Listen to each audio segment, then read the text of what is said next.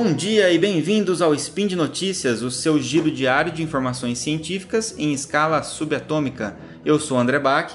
E eu sou o Fernando Maia. E hoje, dia 1 Electron do calendário Decatrian, ou se você preferir, dia 24 de abril no calendário gregoriano, vamos falar sobre medicina e saúde. Trabalho em turnos, especialmente à noite, aumenta o risco de sobrepeso e obesidade central. Overdose de paracetamol é mais comum do que se imagina, especialmente em época de gripes e resfriados.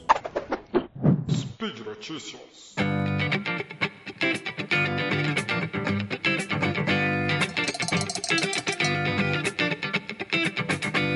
primeira notícia que a gente traz hoje aqui, Bach, é saiu no periódico em outubro do ano passado, periódico Obesity Reviews que falava que profissionais que trabalhavam em esquema de turno, principalmente aqueles que trabalhavam permanentemente à noite, eram mais propensos a ter sobrepeso e obesidade do que aqueles que não trabalhavam em esquema de plantão.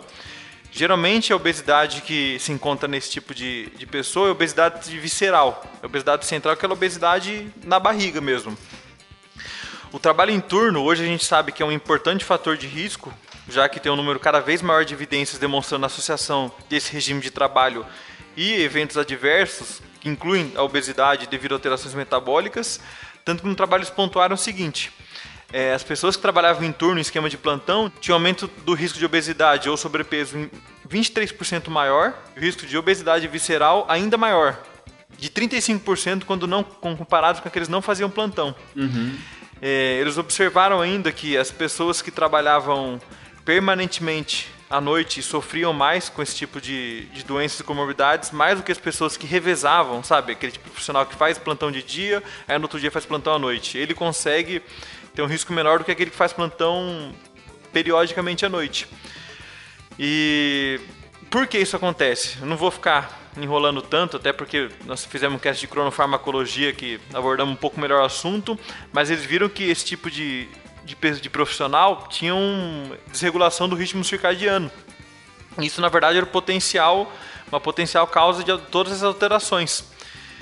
É, de que uma das coisas que ajudaria é fazer alternância de horário, evitar que a pessoa fique permanentemente trabalhando à noite, consiga ela tentar fazer com que ela consiga intercalar. E a gente pensar, ah, mas não é tanta gente que trabalha à noite, a gente tem que se preocupar. Hoje a gente sabe que em país desenvolvido, 20% da força de trabalho geral executa algum tipo de trabalho em esquema de turno. Então, por isso que é uma preocupação é, cada vez maior que a gente tem. Sim, é, e como você mesmo falou, né, a gente teve um podcast sobre isso, que foi o cast 240, né, de cronofarmacologia, e, e a gente lá a gente demonstrou como que a gente é sensível, né, a essa, esse ciclo circadiano, e como o ciclo circadiano também é sensível, né? Esse ciclo dia-noite nosso também é sensível a, a, a, nós, né? Então a gente pode desregular esse ciclo, a gente pode se forçar a ficar acordado em horários que a gente deveria estar dormindo e vice-versa. Lembrando que cada um tem o seu próprio relógio biológico, né? A gente tem esquemas diferentes desses relógios, mas você fugir muito do que é o teu relógio biológico, o teu ciclo circadiano, pode trazer consequências como essa que a gente está vendo aqui. Deve ter muita relação aí com cortisol, né, esse tipo de coisa, é, causando esse, essa obesidade. E a obesidade visceral, como foi falado aí em cima, é importante porque ela é mais perigosa, né, do que a do, do, quando essa, essa gordura ela é visceral, porcentagem de gordura visceral. É até uma das coisas também, né, que a gente até brinca quem faz plantão. É, eu já fiz bastante plantão noturno, a gente brincava aqui no plantão noturno, uma das coisas que mais deixava a gente feliz era a comida. e geralmente é o quê? Não é comida preparada de maneira tão fácil, salada, essas coisas. Era só comida pronta, era lanche, era pizza. E isso também, com certeza, é um dos fatores de risco para obesidade. Tem razão. E você, você engordou nos seus plantão, Maia? Engordei. É, Depois que eu parei é. de fazer plantão nessa, naquela vida de maluco pós-formado, eu emagreci uns 9 quilos, então... Caramba, olha aí, você pode ser a amostra desse estudo, só, então. Só de ter voltado à vida normal, sem trabalhar à noite, já, já muda muito. É, é verdade. E é um desgaste muito grande mesmo. Assim, tem amigos que trabalham já em, em turno, não só de plantão, mas às vezes fábrica, né? É, lá no Japão, por exemplo, um amigo meu que trabalha lá, fala que muda muito o turno e isso dá uma quebrada em, em vários aspectos da nossa nosso funcionamento, nossa fisiologia, uhum. e um desses aspectos é o ganho de peso. Né? E quem quiser ouvir mais sobre né, outros fatores de risco para doença ocupacional, ouça aquele cast nosso de segurança do trabalho. Exatamente. 227, gravado com a delícia do Verta. Ai, que delícia, o Verta. Só de falar o nome dele aqui. Abraço pro Verta aí. Bom, a nossa segunda notícia aqui é um estudo que foi publicado então no British Journal of Clinical Pharmacology. É um estudo sobre o paracetamol que é, é bastante interessante a gente trazer porque o paracetamol é um dos medicamentos mais prescritos no mundo. E ele é tido como bastante seguro também, costuma ser prescrito para crianças.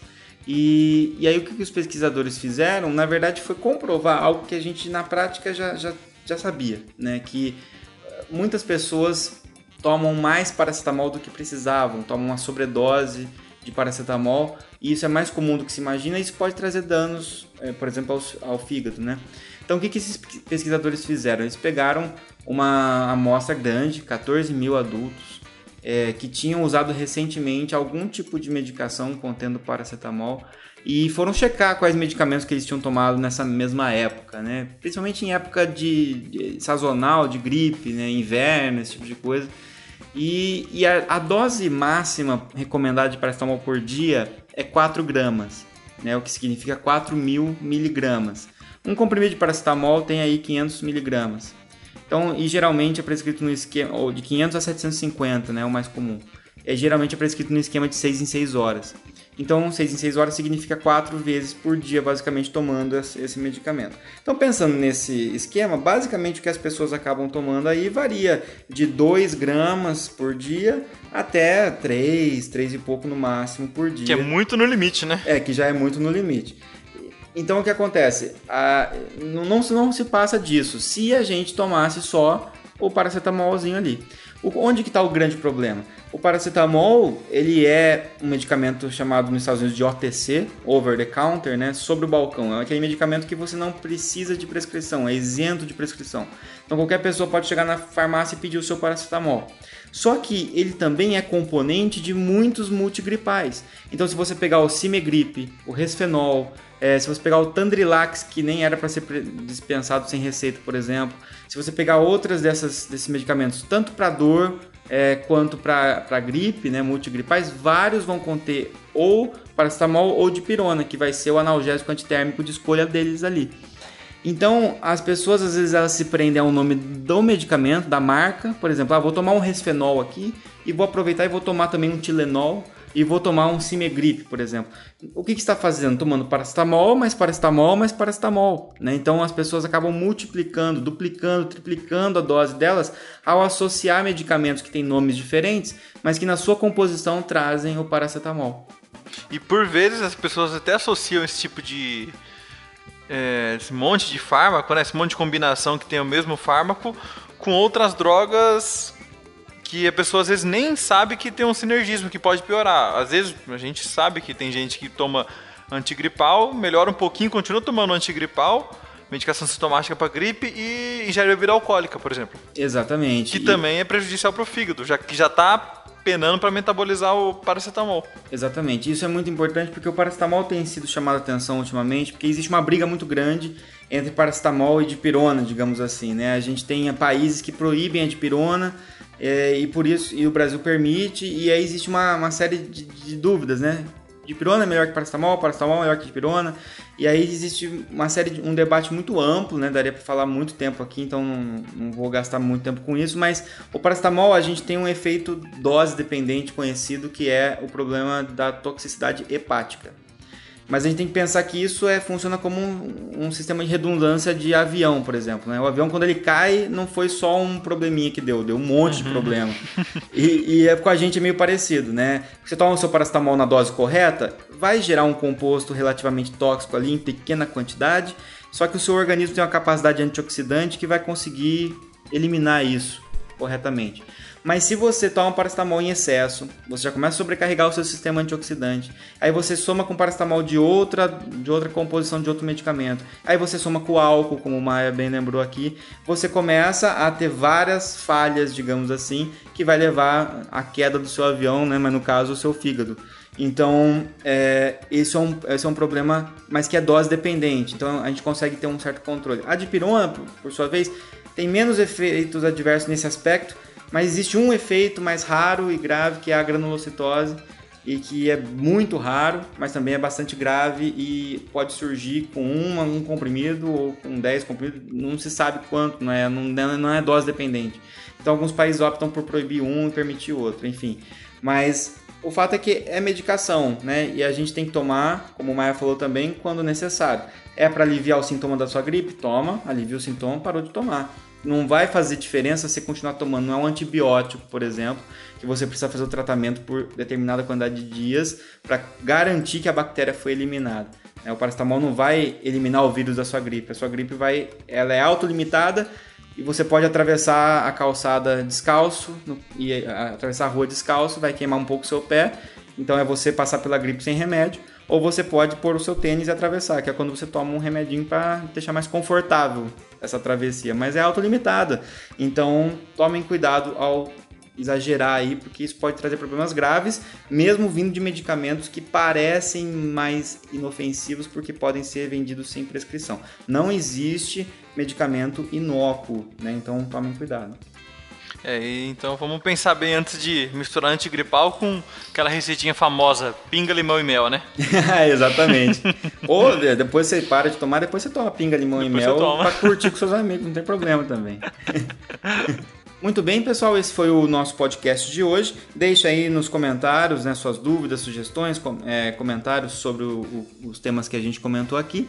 E se você quiser mandar uma mensagem maior é, ou tiver vergonha né, de, de, deixar isso nos comentários em aberto, você manda no contato arroba pede lá para encaminhar para o Maia ou para mim, isso vai chegar até nós, a gente vai ler, a gente vai responder.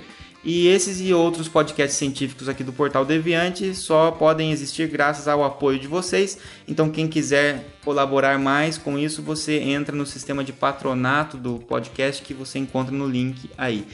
Muito bem, por hoje é só e até amanhã. Valeu, galera. E aí, falando do Werther, eu tenho uma saudade dele, não deu? Deu saudade. Ouçam... Ah, você não sente saudade que você faz parte do Meia Lua, né? Mas eu não. ouçam o Meia Lua, então vocês vão, vão lembrar dele.